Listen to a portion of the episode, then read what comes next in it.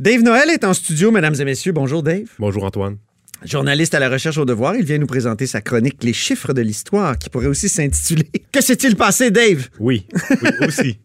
Des anniversaires euh, aux chiffres pas toujours ronds qu'il nous présente tous les lundis. Commençons par un premier anniversaire important, il y a 148 ans. Que s'est-il passé, Dave? Oui, donc le 11 novembre 1871, c'est le départ de la garnison britannique de Québec. Donc, il faut imaginer les uniformes rouges magnifiques de l'armée britannique de l'époque qui quittent euh, la citadelle de Québec.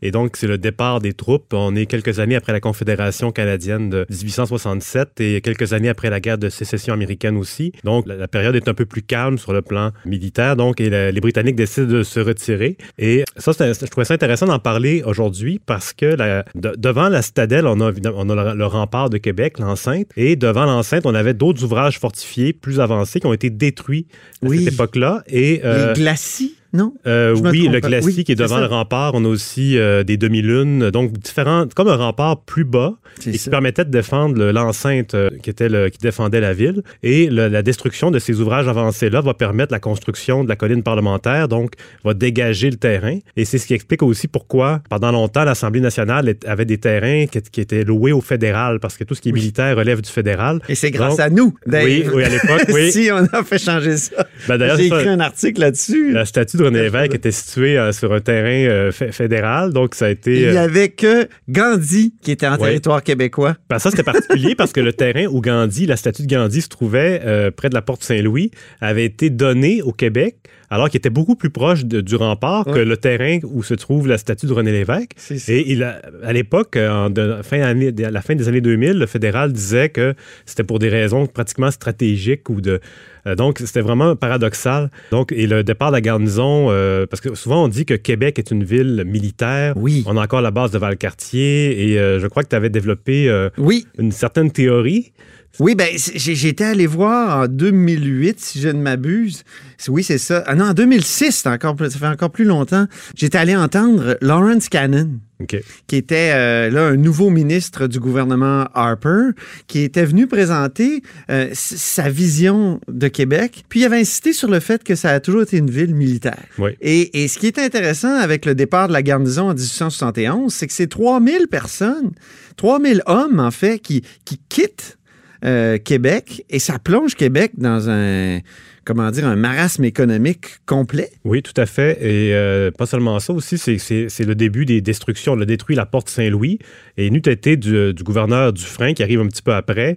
Euh, toute l'enceinte aurait été démantelée. c'est mon héros. C'est euh, un, comment dire, un pionnier du patrimoine. Oui. Lui, il avait compris que ce qui faisait la distinction de Québec à l'époque, c'était que c'était la seule ville fortifiée avec encore ses murs. Donc, lui, il s'est beaucoup battu pour conserver le patrimoine militaire de Québec. Contre les épiciers. Oui, donc Hein? Octave Crémazie, il parle d'une société d'épiciers. C'est ça, les commerçants qui voulaient pouvoir passer deux charrettes de, de, de, front pour aller euh, de, l'autre côté de la, porte Saint-Louis, donc, et Saint-Jean. C'est euh, cette époque-là. Donc, une époque très importante, c'est-à-dire un départ très important de Québec, parce qu'après, il va avoir cette nécessité de construire un pont, parce que les chemins de fer sont en train de se développer sur la rive sud. Donc, le pont de Québec, là, le premier lien, c'était ça.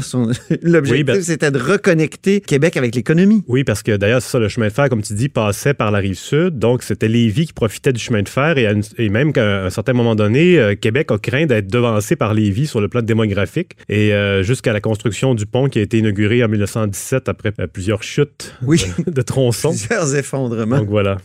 deuxième sujet, donc, c'est un autre 11 novembre. 11 novembre 62, celui-là. Que s'est-il passé, Dave? Oui, il y a 57 ans, le premier débat télévisé des chefs ah. pendant une campagne électorale.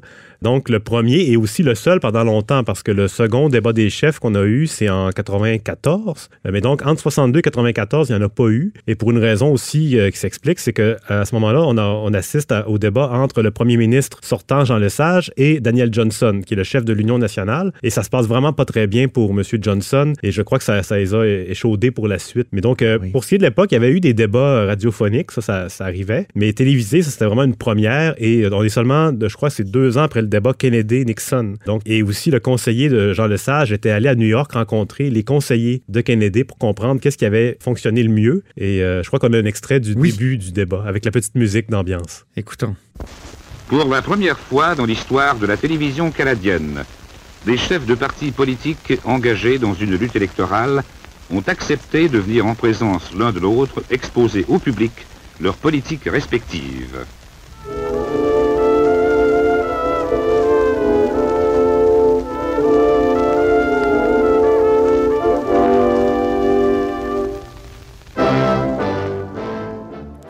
On jouerait de musique dans un film de Hitchcock.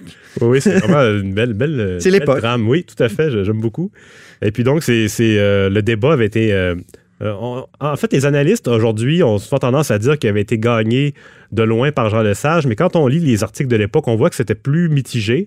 Ah mais Jean Lesage avait quand même eu le dessus. Lui, il avait été pas longtemps avant le débat, il avait été euh, sous une, euh, une lampe solaire, donc pour avoir un teint bronzé, tandis que Johnson, lui, est arrivé un peu plus brouillon avec euh, donc et, aussi, en fait, le débat, c'était pas les deux qui s'échangeaient, c'était des questions qui leur étaient posées, donc il n'y avait pas d'interaction entre les deux directement. Ce que Johnson a déploré dès le début. Oui, c'est ça, lui, il déplore, et Jean Lesage dit non, moi, je n'ai pas été mêlé à ça, tout ça, il s'en défendait. Et puis, donc, c'est le débat principal portait sur la nationalisation de l'hydroélectricité, qui était, le, en fait, c'est le, thème de la campagne, et Jean Lesage y allait pour justement faire adopter le projet. On peut écouter un autre extrait. Oui. Je vais maintenant demander à messieurs Johnson et Le Sage s'ils souscrivent à ce qui vient d'être dit. Monsieur Johnson? Monsieur Charret, j'aurais évidemment préféré une formule plus vivante, un débat plus direct, mais puisque ça m'a été refusé, j'accepte volontiers et je ferai tout en mon possible pour suivre les règlements, comme d'ailleurs en chambre. Monsieur Le Sage? Je dois vous dire que je n'ai rien refusé à personne que j'étais prêt à la forme de débat qui serait réglée suivant une entente entre les parties. Et M. Charret, je souscris complètement au règlement que vous venez d'énoncer et je vous considère comme le maître du débat. Oui, donc euh, on a un peu une idée de, l'ambiance. Et euh, au terme de la campagne électorale, euh, les libéraux ont été réélus. Et donc c'est un débat qui a, fait une différence parce qu'on raconte qu'il y avait eu un sondage interne au Parti libéral qui donnait l'Union nationale gagnante par quelques comtés, donc de justesse. Et donc, c'est un débat qui, semble avoir fait une... C'est pas cette fois-là que l'Union nationale gagne le vote populaire, hein? c'est en 66. c'est ça. Ouais. En fait, là, tu veux dire l'inverse. En fait, l'Union nationale gagne les élections et les libéraux emportent oui, le vote voilà, populaire. exactement. Oui, oui, arrivé deux, deux, fois, donc, ah au Québec. Très bien. Bon, ben, merci beaucoup, Dave, merci pour euh, ces deux dates encore une fois très importantes. Et puis, à la semaine prochaine.